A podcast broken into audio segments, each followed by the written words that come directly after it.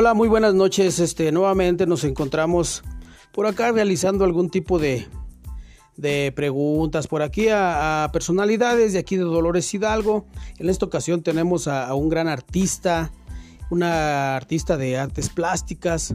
Estamos hablando de, un pintor que el cual está presentando su obra aquí en el Café Galería Arte, Forma y Color, Café La Taberna. el día de hoy pues vamos a hacerle Vamos a tener una charla con él muy amena. Primero que nada, vamos a ver, nos gustaría saber tu nombre eh, completo, real. Mi nombre es Erasmo Ortiz Palacios. ¿Tú eres de aquí, originario de Dolores Hidalgo? Soy originario de Valle de Santiago, pero desde mis primeros inicios de vida he existido aquí en Dolores Hidalgo. Y en eh, tu carrera como, como artista eh, aquí en Dolores Hidalgo, ¿hace cuándo la comenzaste?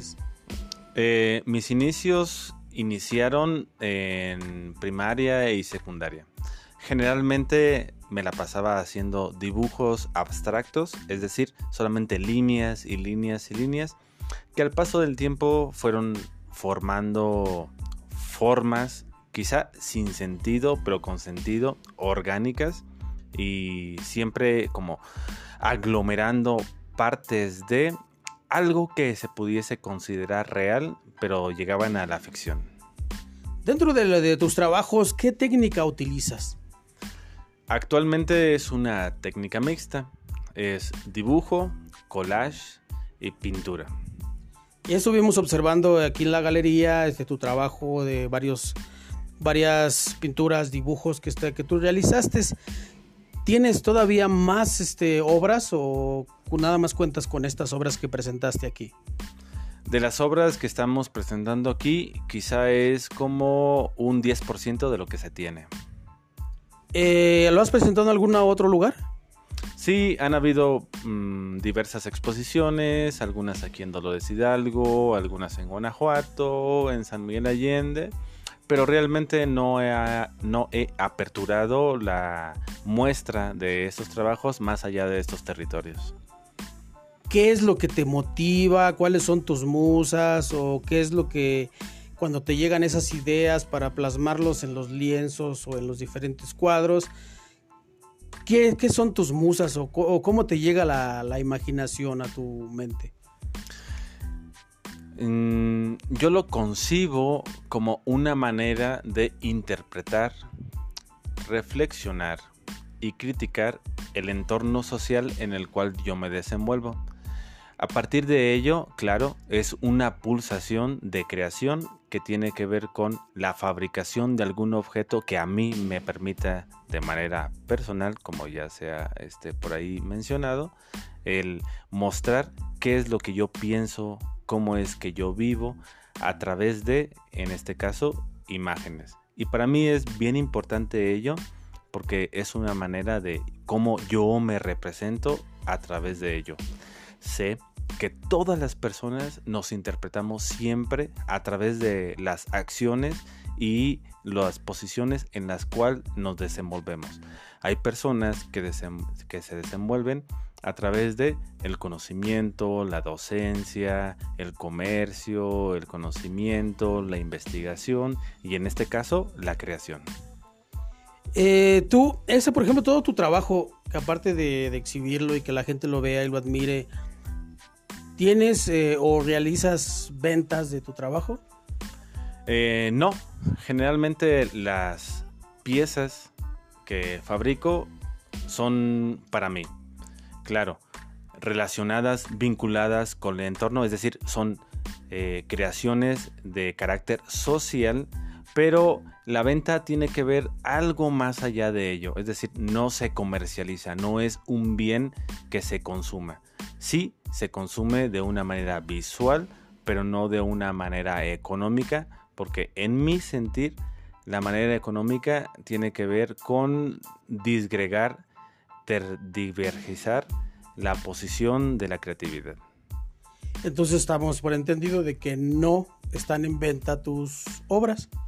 Eh, no, pero claro, si alguien dice, ah, me gusta este estilo, me gustaría tenerlo, sí, tengo la apertura de fabricar algo similar, diferente a lo que se vio, pero lo interesante es justamente que una persona sepa, mire, observe que hay un algo que le guste y si es de esa manera, eh, crear algo similar, que sea diferente a lo que, que lo que se observó, porque eso permite que la creatividad y la imaginación vaya mucho más allá de lo observado. ¿Tienes algún, algún artista, algún pintor, este, algún, alguna persona que realice las artes plásticas que tú digas, ya, yo admiro a esta persona? Mm, como admiración, no. Como influencia, tampoco. Pero sí hay algunos artistas. Hay un artista eh, que a mí me causa una sensación de, de similidad que se llama este, Pedro Friedberg.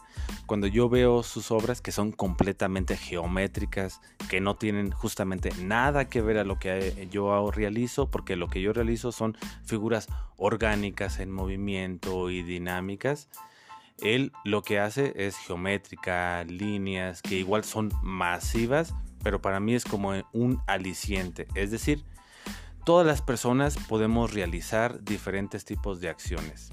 Y si una persona tiene la posibilidad de fabricar un algo, nosotros también, de diferente manera, en diferente vertiente o posibilidades, pero lo importante es darse cuenta de que todos tenemos la posibilidad de crear.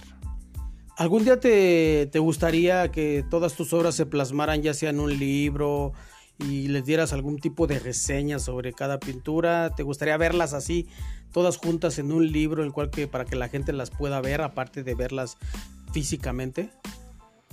Mm, realmente no. Mi interés no es mucho como que mis trabajos eh, se expongan en diferentes lugares, Claro que puede ser una trascendencia a través de las posibilidades que da este, el contacto para con la sociedad, pero de manera personal eh, no me parece como algo de, de valía o de importancia porque al fabricar yo las imágenes es una manera de representarme a mí mismo. Entonces, como quien dice, se da en ti la frase aquella que dice de que lo haces por amor al arte. Sí, amor al arte, pero más allá de ello, y que quisiera que se convendiera para todos lados, amor a uno mismo. A ti mismo, a tu pensamiento, a tu creencia, a tu sentir, ¿verdad? Estamos hablando. Aparte de, lo que es de las artes plásticas, ¿alguna otra te ha llamado la atención? Por ejemplo, la música, el canto, la poesía, algún tipo de, de arte de otro tipo te ha llamado la atención? En cuanto a ejecución, sí, me gusta mucho la música, me gusta mucho tocar instrumentos, pero tengo que hacer la aclaración. El tocar los instrumentos no tiene que ver con hacer melodías, sino solamente disfrutar cómo es que el instrumento funciona y si yo lo toco, a nadie le va a gustar. Si lo has hecho, ¿sabes tocar algún instrumento? De manera eh, formal, no.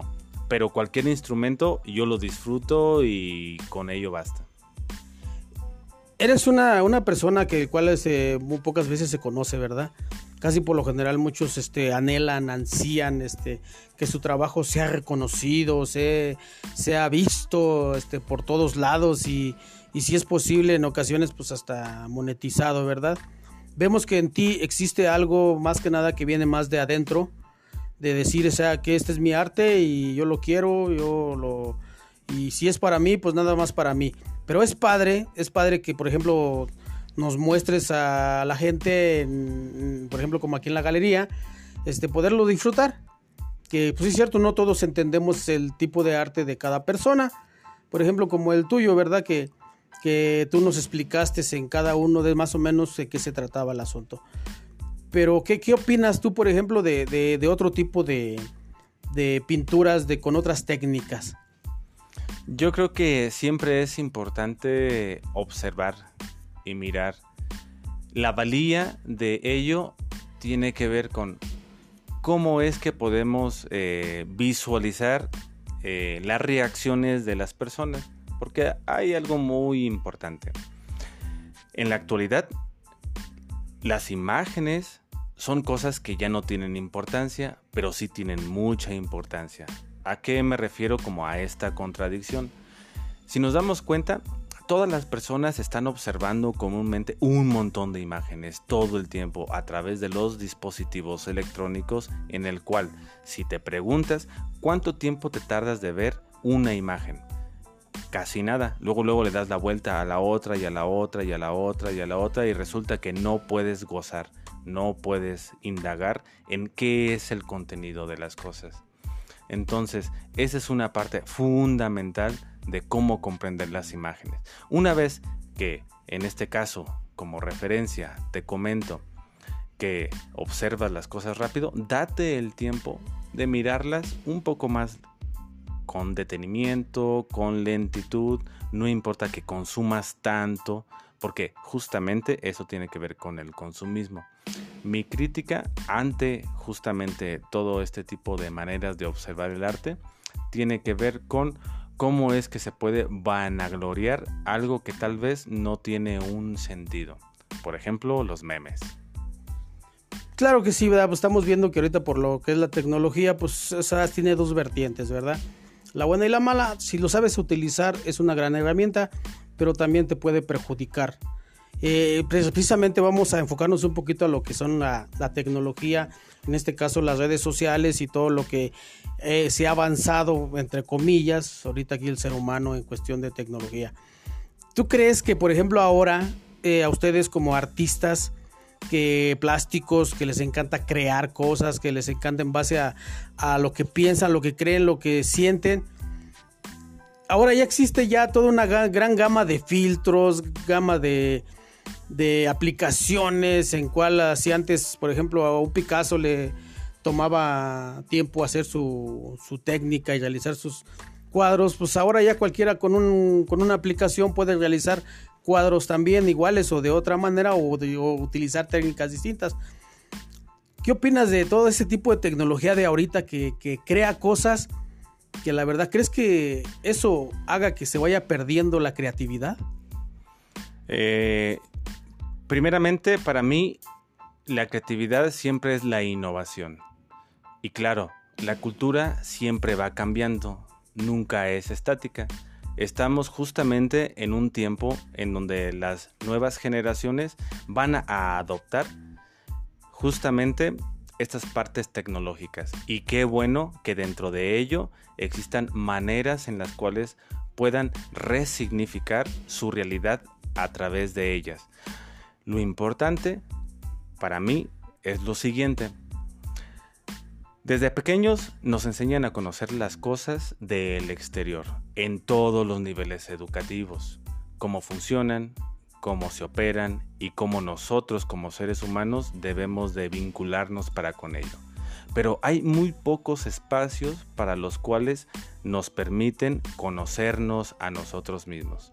Entonces, aquí sería la invitación a que te conozcas primeramente qué es lo que piensas, qué es lo que sientas, para que a través de ello, independientemente de tu época, fabriques lo que sea una necesidad y que sea un gusto para fabricar. ¿Tú crees que eh, en estos tiempos, este, qué sea más importante, demostrar tu creatividad, este, que viene desde adentro de, de ti, de tu ser, o simplemente prepararse académicamente para poder realizar algo que tú quieres? ¿Qué es más importante? Yo creo que las dos vienen en conjunto y no luchan entre ellas. Pero claro, si uno se prepara académicamente, te va a orientar a que te dediques hacia esa parte académica.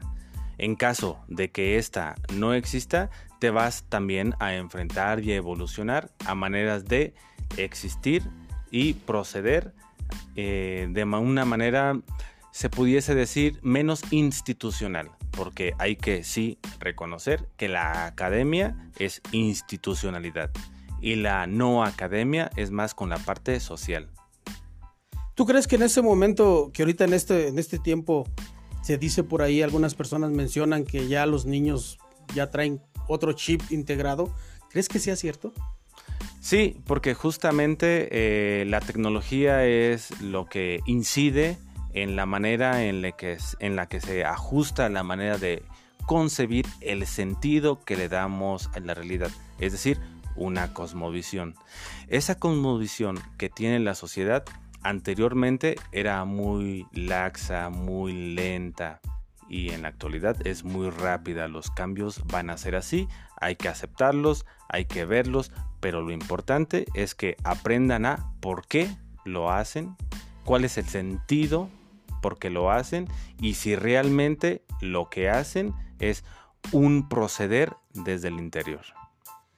¿Qué mensaje le darías, por ejemplo, ahorita a los jóvenes? Más que nada a los jóvenes, que ahorita este, muchos están lanzándose. Hay muchos chavos que ahorita se dedican a dibujar, se dedican a, a pintar y tienen su propia forma de ser, sus propias técnicas. ¿Qué consejo le darías a esos chavos para que sigan con su trabajo? Yo les diría que experimenten y que si hay un estilo que les llama la atención, no lo repliquen, sino que intenten cursar justamente en ese estilo, pero no la copia, porque la copia es una reproducción. Más bien, imaginen cómo ese estilo que te gusta lo puedes transformar de acuerdo a tu personalidad. Sí, está muy bien. Mira, ok. Este programa se está transmitiendo, lógico, por Spotify, se transmite también por Facebook. Por lo general, siempre muchos, ahorita la generación de los jóvenes es la que más nos escucha, es la que más se acentra en este tipo de temas. Por eso es bien importante conocer gente como tú, que el cual les dé unos tips a los jóvenes para poder salir adelante y seguir en su trabajo de una manera buena y correcta, ¿verdad? Como tú mencionabas, no es lo mismo ser creativo a copiar algo porque el copiar algo pues es muchas veces es, muy fácil y el crear también es fácil, nada más es sacarlo, dicen por ahí, sacarlo de adentro de ti mismo. Los jóvenes ahorita en esta, en esta temporada, ¿crees que de verdad, dicen por ahí, con el arte es lo que nos va a salvar de todo, de todo lo que estamos viviendo? Sí, lo interesante es desvincular el sentido del arte, porque se nos ha hecho pensar que el arte es la formalidad en la cual te dice que es la pintura, el dibujo, la escultura, la poesía, la música, la arquitectura, etcétera, etcétera, etcétera. Pero si nos damos cuenta, el arte es todo lo que hace un ser humano. La diferencia es que cuando una persona en el arte formal hace en su hacer, en su fabricación, está atento, presente en lo que está haciendo, es decir, una atención plena en lo que se hace. Si uno no es artista de una manera no tradicional, es yo me voy a bañar. Y como voy a bañar, tengo que disfrutar las gotas, la temperatura, la sensación de no ser presente, es decir, pensar en el pasado y en el futuro, lo que tengo que hacer, lo que pasó, por qué no dije, por qué no hice, te desvincula de tu presente. La acción artística tiene que ver con el momento presente de disfrute. Entonces, aquí levantamos la categoría del arte que se le da a ciertas personas que se dicen que tienen creatividad. Podemos adoptar que todas y todos somos artistas. El arte de caminar, manejar, vivir, cocinar, platicar, moverse, etcétera, etcétera, etcétera. Entonces, aquí tiene que ver con replantear, reflexionar que todo lo que somos, todo lo que hacemos es arte. Entonces, dale un poquito de creatividad a tu hacer dale tan solo un momento para pensarte, sentirte en lo que estás haciendo, estás haciendo arte. Bueno, pues sí, bueno, estamos llegando al final de esta charla. Este, nos gustaría seguir platicando en otro tipo de ocasiones, este, cuando veamos otras obras tuyas y que nos des a conocer todo lo que, todo lo que tienes, todo lo que has hecho, este, porque no solamente pintas, dibujas, sino también haces esculturas, estábamos viendo. Por ahí vimos una de una jaula muy que tiene su significado también, ¿verdad? Muy muy tuyo. Y pues este, aquí en la, en la Galería Arte, Forma y Color Café La Taberna va a durar esta exposición desde el día de hoy hasta enero, ¿verdad? Nos estabas mencionando hasta enero. Pues invitamos a la gente para que venga y la admire y vea todo lo que el arte que existe aquí en Dolores Hidalgo, bueno, que de personas que como tú, pues no, no eres ariundo de Dolores, pero tienes mucho tiempo viviendo aquí. Ahora sí, ya también, te, ya también eres dolorense. Claro, ¿verdad? Y eso es lo que, lo que importa de que de seguir eh, llevando a la gente que conozca todo este tipo de personas. En Dolores hay mucho, hay, mucho talento, ¿verdad? En el sentido de, lo que es la pintura de las artes plásticas, ¿verdad? Sí, y justamente ha existido un boom en estas nuevas generaciones, musicalmente hablando. También hay algunas este, propuestas visuales y qué bueno, que existan siempre cada vez más y más. Pero sí, te recuerdo que tú puedes ser artista en cualquier ambiente de tu vida. Eres un artista. ¿Tienes alguna ah, página por ahí por internet, en redes sociales, algo que quieras comunicarle para que igual te puedan te puedan seguir o puedan admirar algo de tu trabajo? Eh, no, generalmente no tengo publicaciones digitales sobre mi trabajo. Eh, pero claro, si quieren enviar un mensaje o un algo, mi número de teléfono es 418-1911-84. Por ahí, este, alguna información, eh, algo que por ahí quieran, es el contacto. Ok, bueno, pues te agradecemos más que nada que hayas atendido a nuestro llamado de ahorita de poder tener una charla contigo. Y pues esto, como a partir ya de, hoy, ya puedes, pueden escucharlo por por Spotify y también por lo que es en Facebook. También puede escucharse este podcast, ¿verdad? Muchas gracias, te agradecemos y pues ahí a la próxima nos tenemos para otra charla. Muchas gracias, pásensela bien y recuerda, disfruta tu vida plenamente.